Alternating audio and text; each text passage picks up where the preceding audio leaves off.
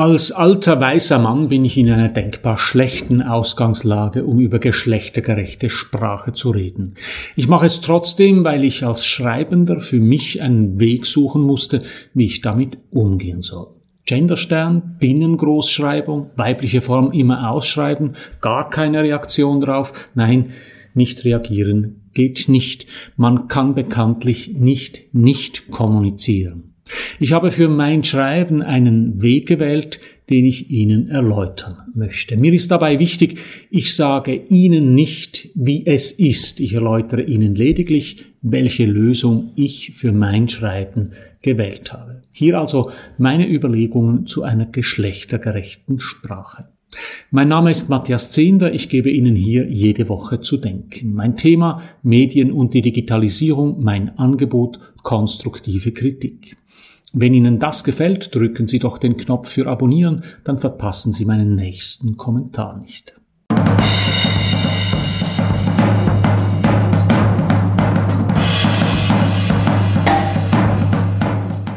Zum ersten Mal bin ich mit Fragen rund um Geschlechtergerechtigkeit in der Sprache im Studium konfrontiert worden und das ist schon erschreckend lange her.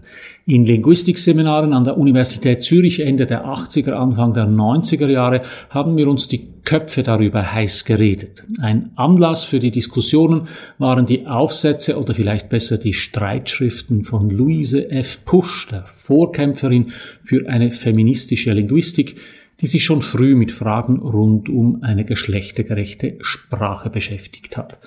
Zum Beispiel in diesem Buch hier das Deutsche als Männersprache.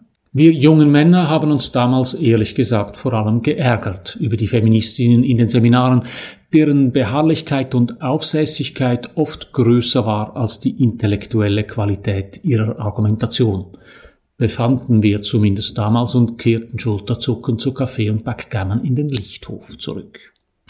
Das Anliegen war vor 30 Jahren in etwa dasselbe wie heute. Die deutsche Sprache kennt keine neutralen Pluralformen. Ist also in der Mehrzahl von Ärztinnen und Ärzten die Rede, heißt der Plural auf Deutsch immer die Ärzte. Die weibliche Pluralform Ärztinnen meint eine Gruppe von Frauen stößt zu diesen Frauen und seien es Hunderte ein einziger Mann, dazu lautet der grammatikalisch korrekte Plural Ärzte. Die traditionalistische Argumentation lautet, so ist das halt in der Sprache, Ärzte kann durchaus Frauen beinhalten oder, wie es zu Beginn vieler Texte in einer Fußnote steht, Frauen sind mitgemeint. Doch das genügte den Frauen schon in den 80er Jahren nicht mehr. Jahrelang haben sich vor allem männliche Linguisten auf den Standpunkt gestellt, dass das sprachliche Zeichen zufällig ist. Es gibt keinen Zusammenhang zwischen dem Baum in der Realität und dem Wort, das aus den vier Buchstaben B, A, U, M besteht. In der Linguistik ist deshalb von den zwei Ebenen des sprachlichen Zeichens die Rede. Es gibt die Ebene der Bedeutung, da spazieren die realen Ärztinnen unter realen Bäumen herum, und es gibt die Ebene des sprachlichen Zeichens, da sind die Buchstaben, die Wörter und Sätze bilden. Damit wir uns mit diesen Zeichen verständigen können, gibt es Regeln für diese Ebene, das ist die Grammatik. Ob wir zum Beispiel Baum mit einem oder zwei M schreiben, das ist innerhalb des sprachlichen Zeichens wichtig, aber dem realen Baum ist es völlig egal, weil es eben keinen Zusammenhang zwischen dem Zeichen und seiner Bedeutung gibt. Und das gilt nun nicht nur für die Buchstaben, sondern auch für das Geschlecht der Wörter, also das Genus. Es hat grundsätzlich nichts mit dem natürlichen Geschlecht, dem Sexus, zu tun, sonst wäre es nicht möglich, dass der Tisch auf Deutsch männlich ist und la table auf Französisch weiblich. Deshalb, so argumentieren die Traditionalisten, spielt es keine Rolle, ob Frauen mitgenannt oder nur mitgemeint sind. Hauptsache auf der Zeichenebene werden die Regeln eingehalten, und die sehen nun mal weder Binnengroßschreibung noch Gendersternchen vor. Doch das ist nicht alles. Sprache hat noch eine andere Ebene. Peter Bichsel hat diese Ebene in seiner wunderbaren Geschichte Ein Tisch ist ein Tisch schön auf den Punkt gebracht. Die Geschichte geht so. Ein alter Mann hat genug von seinem einförmigen Leben und beginnt damit, die Gegenstände in seinem Zimmer anders zu benennen. Warum heißt das Bett nicht Bild, dachte der Mann und lächelte, Dann lachte er, lachte, bis die Nachbarn an die Wand klopften und Ruhe riefen. Jetzt ändert es sich, rief er, und er sagte von nun an zu dem Bett Bild. Ich bin müde, ich will ins Bild, sagte er, und morgens blieb er oft lange im Bild liegen und überlegte, wie er nun zu dem Stuhl sagen wolle, und er nannte den Stuhl Wecker. Das Wortspiel bereitet dem alten Mann großes Vergnügen, bis er feststellt, dass ihn die anderen Menschen nicht mehr verstehen. Denn das ist die Dimension von Sprache, die ausblendet, wer sie lediglich als zufälliges Zeichen versteht. Sprache hat eine soziale Dimension. Sprache ist Kommunikation. Deshalb kommt es nicht nur auf die Zeichenebene der Sprache an, sondern auch auf die Verwendung dieser sprachlichen Zeichen, auf die Verwendung in der Gesellschaft und was sie dabei bewirken. Nehmen wir folgende kleine Geschichte. Stellen Sie sich doch möglichst genau vor, was ich Ihnen jetzt erzähle. Drei Ärzte betreten eine Bar. Wie immer für alle ein Bier, fragt der Barkeeper und beginnt schon damit ein helles zu zapfen. Doch da kommt Einspruch. Für mich nicht, ich bin schwanger. Wenn Sie jetzt stutzen, dann haben Sie sich dabei ertappt, dass Sie sich unter drei Ärzte drei Männer vorgestellt haben. Das ist kein Problem des sprachlichen Zeichens, sondern ein Problem der Vorstellung, das dieses Zeichen auslöst. Der Grund dafür ist, dass die männliche Pluralform und die neutrale Pluralform identisch sind. Schauen wir uns das in einem Schema an.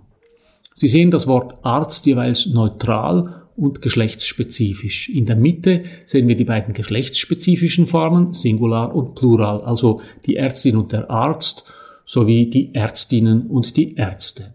Darüber und darunter sind die neutralen Formen abgebildet. Dabei beziehen sich spezifisch und neutral auf das Geschlecht der Bedeutung dieser Worte, also auf den Sexus. Der Genus eines Wortes ist immer bestimmt. Das Problem ist nun, dass die sexusneutrale Form des Wortes Arzt das Genus maskulin hat. Oder um beide Ebenen wieder mutwillig zusammenzuwerfen, wer neutral von Ärzten redet, macht das im Deutschen mit der männlichen Form.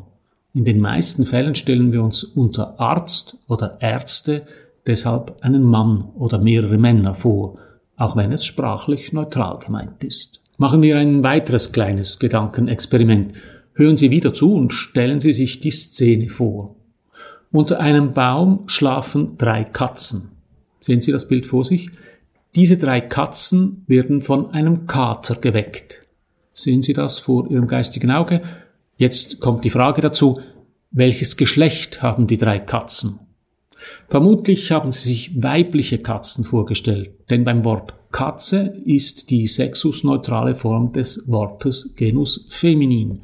Schauen wir uns das noch einmal in unserem Schema an. Sie sehen wieder in der obersten und in der untersten Zeile die sexusneutralen Formen, in der Mitte die sexusdefinierten Formen. Und beim Wort Katze ist das nun genau umgekehrt wie beim Wort Arzt. Da ist das neutrale Wort die Katze eben feminin in der Sprache. Deshalb stellen wir uns unter die Katze eine weibliche Katze vor.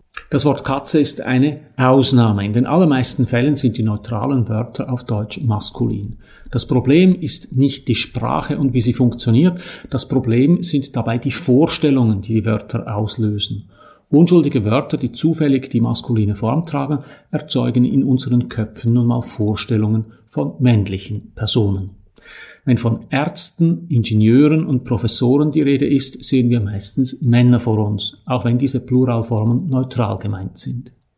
Die Geschlechtergerechtigkeit ist so gesehen nicht ein Problem der Sprache, sondern ein Problem in unseren Köpfen. Das aber wiegt umso schwerer, als Frauen in der Welt der Ärzte, der Ingenieure und der Professoren es ohnehin schwerer haben als Männer, weil diese Welten bis heute eher männlich dominiert sind.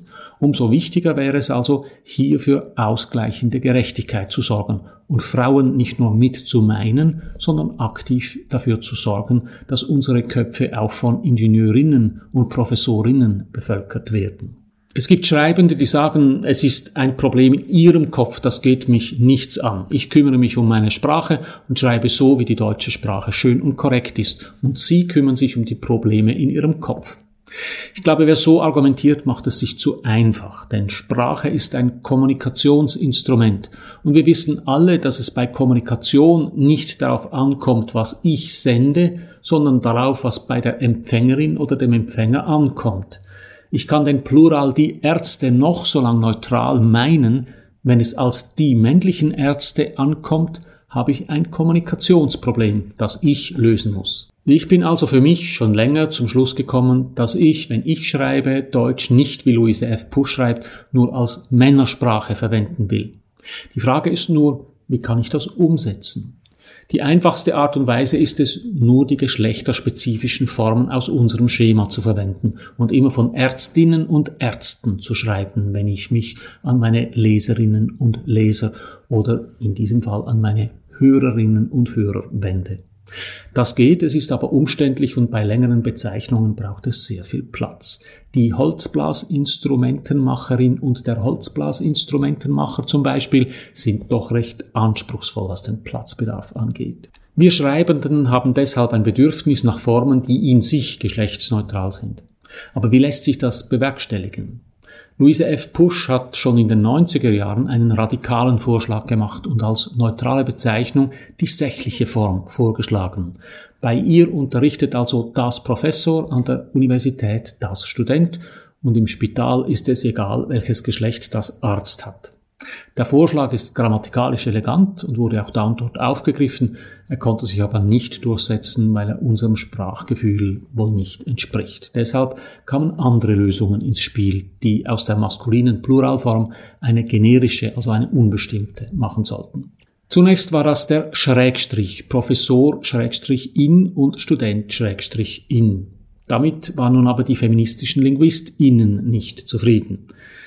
Der Schrägstrich trenne das Weibliche ab und führe zu einer grafischen Diskriminierung, sagten sie. Deshalb kam es zur Binnengroßschreibung. Professor in und Student in. Aber auch die Binnengroßschreibung ist nicht der Weisheit letzter Schluss. Sie geht in der Wahrnehmung oft unter. Studien haben gezeigt, dass bei der raschen Lektüre LehrerInnen gern als Lehrerinnen gelesen wurden. Die Geschlechterungerechtigkeit würde damit also einfach umgedreht. Dazu kommt dann noch die Frage, wie man die Geschlechter bezeichnet, wenn das Wort versal geschrieben ist, also in Großbuchstaben Lehrerinnen. Schwerwiegender im Genderdiskurs waren aber zwei andere Aspekte. Zum einen blieb das Problem bei den Adjektiven. Assistentin lässt sich so schreiben, aber was ist mit dem Adjektiv dazu? Wie schreiben wir also medizinisch-technische Schrägstrich R Assistentin? Zum anderen fühlte sich die LGBTQ-Community ausgegrenzt, also alle, die keine heterosexuelle Frau und kein heterosexueller Mann waren. Um die Bezeichnung der Geschlechter offener zu halten, kam es zum Gender Gap in Form eines Unterstrichs. Jetzt war also die Rede von den Schüler Unterstrich innen, wobei der Unterstrich das Feld zwischen den männlichen Schülern und den weiblichen Schülerinnen öffnen sollte. Eine ähnliche Funktion hat das Gender-Sternchen, das sich in den letzten Jahren immer größerer Beliebtheit erfreut hat. Schülerstern innen soll zeigen, dass alle angesprochen sind, Schülerinnen, Schüler und alle non-binären Menschen, die zur Schule gehen. Weil auch der Stern nicht nur beliebt ist, weichen viele Schreibende aus und schreiben zum Beispiel von Studierenden. Das funktioniert immer dann, wenn eine Bezeichnung von einem Verb abgeleitet ist, wie eben studieren, unterrichten oder pflegen. Allerdings ist es sprachlich nicht immer korrekt, denn die Studierenden werden so als studierend bezeichnet, auch wenn sie nicht studieren. Wer etwa von Unterrichtende im Sabbatical redet, widerspricht sich quasi selbst. Dazu kommt, dass es keine Lösung ist für Wörter, die keine Tätigkeit sind, also etwa Arzt, Landwirt oder Ingenieur. Bleibt also doch nur Unterstrich oder Genderstern so verständlich das Anliegen ist, ich habe mit dem Unterstrich und dem Gender-Sternchen typografisch Mühe, weil sie aus der Schriftlinie tanzen. Beim Stern stolpere ich zudem immer, wenn ich ihn schreiben soll, den kriege ich blind auf meiner Tastatur einfach nicht hin. Gender-Aktivist Stern innen sagen vielleicht gut so, das erinnert dich daran, dass es nicht nur Männer auf der Welt gibt. Vielleicht mich bringt es beim Schreiben aber dermaßen aus dem Takt, dass ich dem Stern möglichst aus dem Weg gehe und das ist dann auch nicht Sinn der Sache.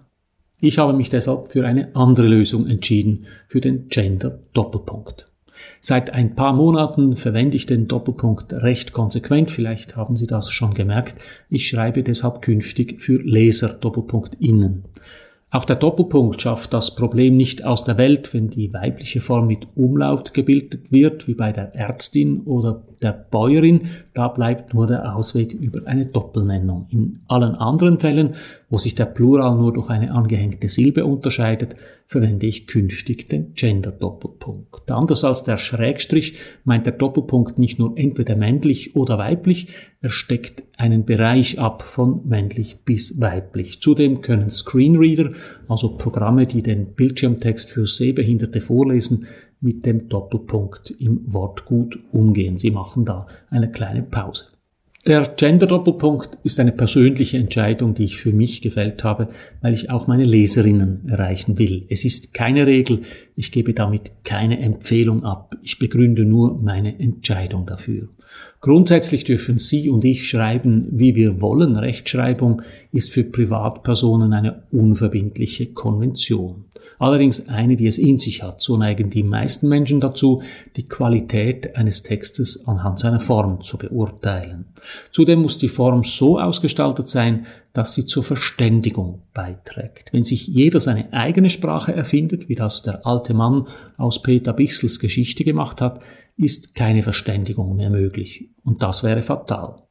Der Doppelpunkt ist für mich im Moment ein vernünftiger Kompromiss zwischen einem ausschließenden Deutsch als Männersprache und einer aktivistisch geschlechtergerechten Sprache, die dann nicht mehr schön aussieht und sich nicht mehr richtig kommunizieren lässt. Letztlich ist es aber nicht an mir zu entscheiden, wie diese Formen aussehen sollen, weil ich als alter weißer Mann davon kaum betroffen bin. Es ist an Ihnen als Leser und vor allem als Leserin zu entscheiden, welche Sprache sie haben wollen. Bei aller Diskussion um die Form kommt es mir letztlich auf den Inhalt an. So viel für heute. Drücken Sie doch noch schnell den Abonnieren und den Gefällt mir Knopf, dann hören wir uns in einer Woche wieder. Alles Gute.